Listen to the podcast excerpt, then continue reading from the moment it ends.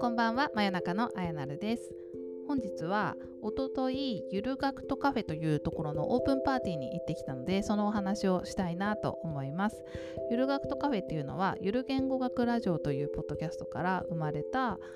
えーと、カフェでございます先日東中の雑談に行ってきましたというレポートもあげましたけれどもまあ似たような空間ですねこういう空間にとても興味があるのでのできる過程とかも YouTube で上がってるのを見ながら応援していて、えー、オープンカフェにまで、えー、オープンパーティーにまで行ってきちゃいました。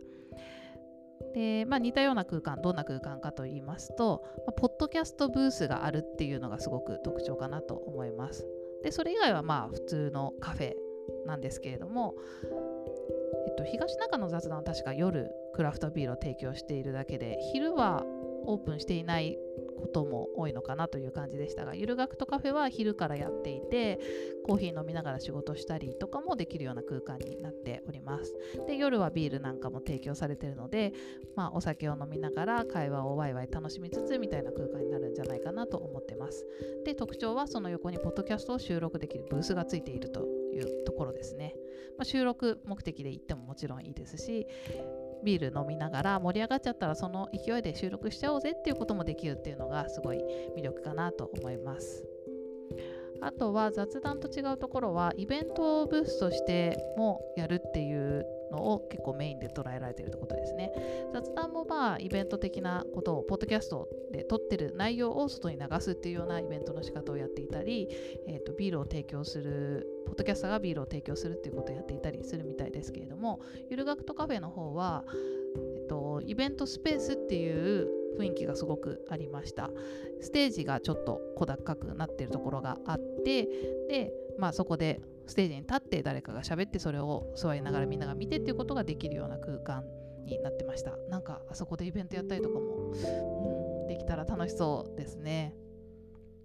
すでにいくつかイベントが決まっているみたいなので、まあ、興味がある方はゆる学とカフェで調べていただくとウェブサイトなんかで見ていただけるんじゃないかなと思います。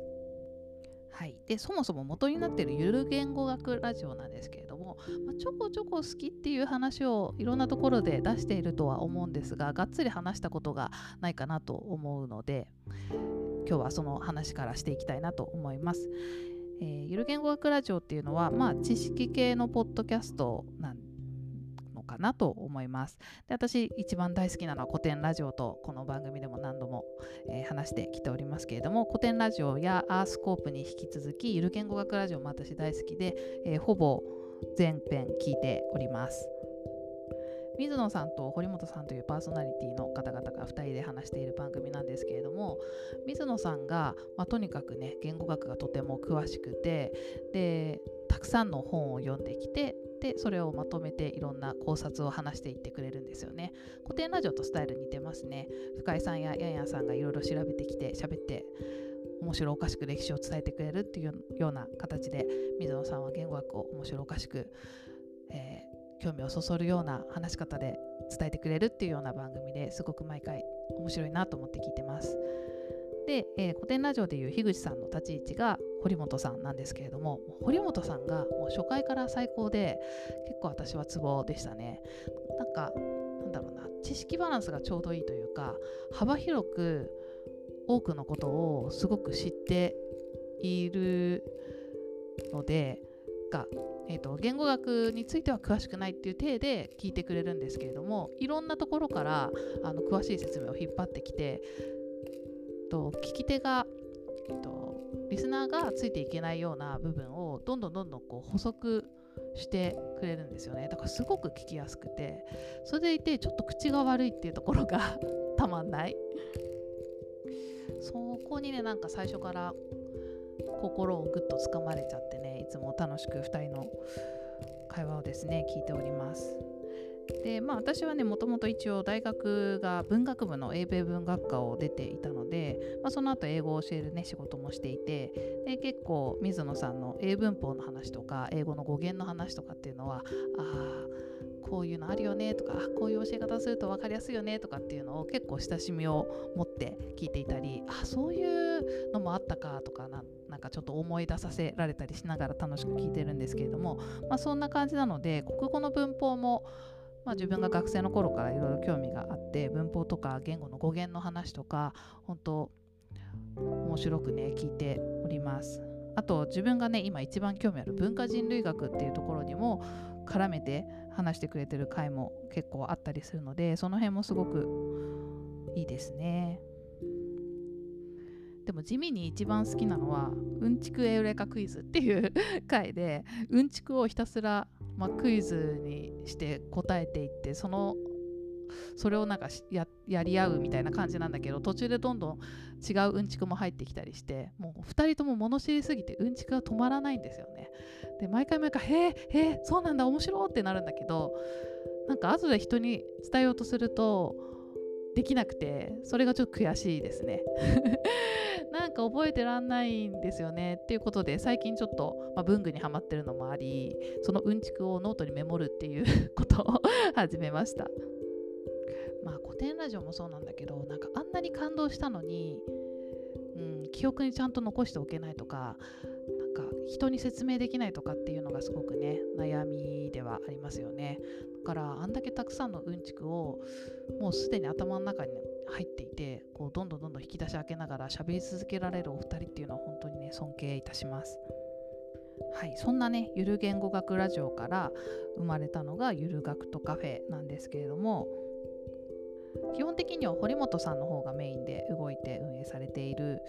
ようですね。でこのオープンパーティーも水野さんはいらっしゃってなくて堀本さんがいらっしゃるということでもう生の堀本さんに初めて会えるということでワクワクしていきました。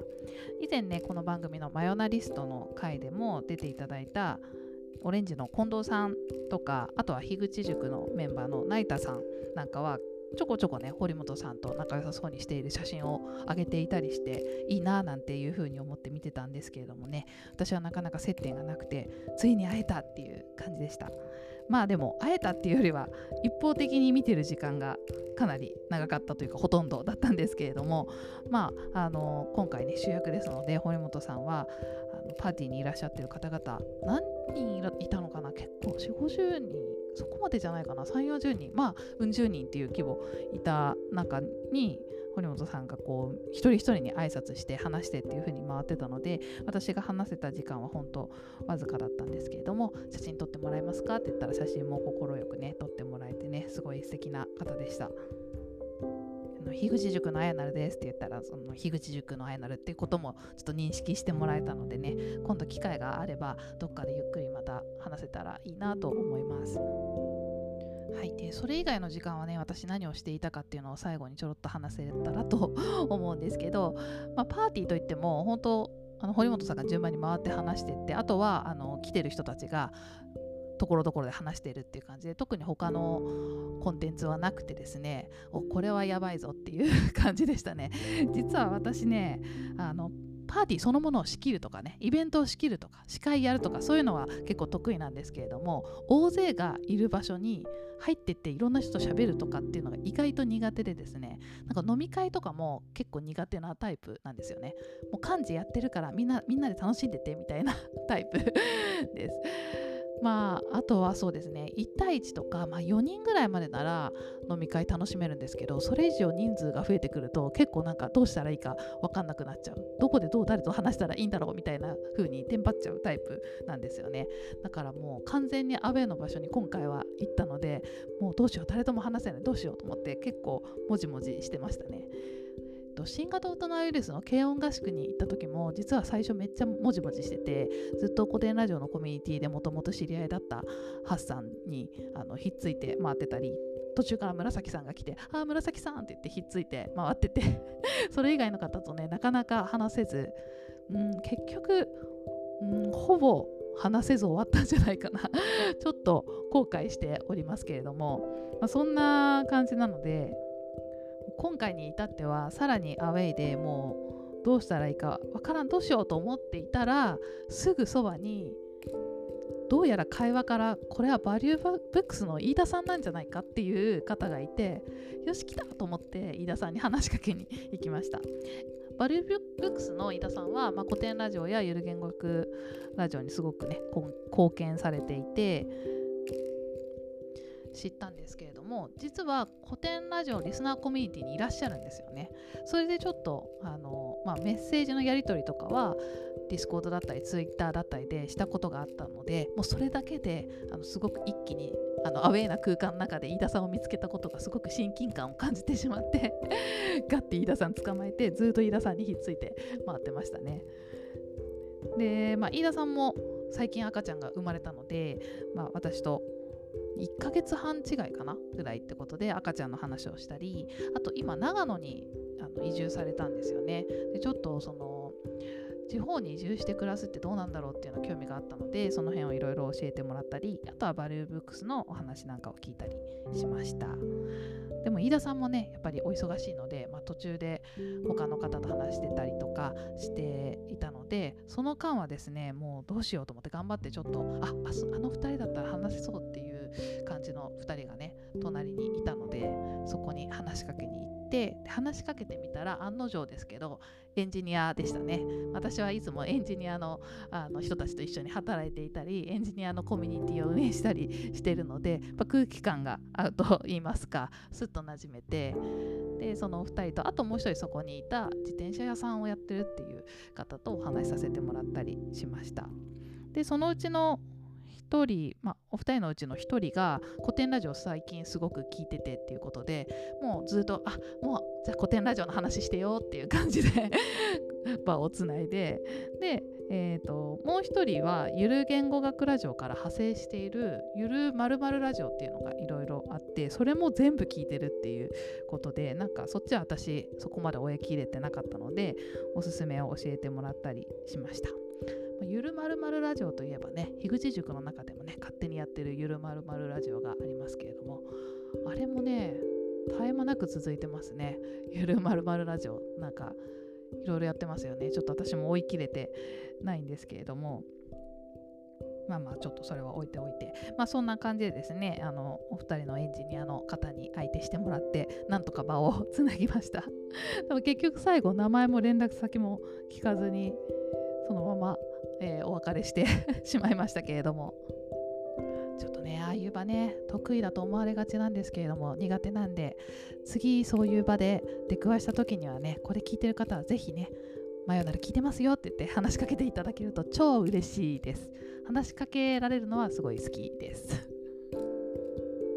そんな感じだったんですけど、まあ、ゆる学とカフェはねすごく素敵な空間でせっかくポッドキャストを収録する場もあるので、まあ、今度はね樋口塾の人とかと行きたいなと思います。一緒に行きたいなって方は是非ご連絡ください、えー、一緒に収録してみましょう、はい、ちなみにですね場所は池袋です。で池袋の立教大学の近くです。で私ね立教大出身なんでもうそこもねちょっとウキウキポイントで今回足をね運んだんですけれども立教通り入るもう入り口のところにありますね。いやーなんか懐かしかったですね。そこまで行く道とか。もう地下道を通ったら行けるの分かってるんだけどあえてよく使ってたメトロポリタン口から行くちょっとした近道みたいな言い方をしてみたりとか して。あ懐かしいな。あこの店まだあるんだ。ああレコード屋さんがパチンコ屋さんに変わってるとかねあこの居酒屋さんよく行ったなとか。そんなのを 思い出しながら、えー、道のりを楽しんでね迎えました。はい。そんなわけでねお近くの方もそうじゃない方もぜひ一度足を 運んでみてください。はい、なんか回しもんみたいな回になってしまいましたけれども、えー、大好きなゆる言語学ラジオから生まれたゆる学とカフェのご紹介の回でした。最後まで聞いていただきありがとうございました。真夜中のあやなるでした。おやすみなさい。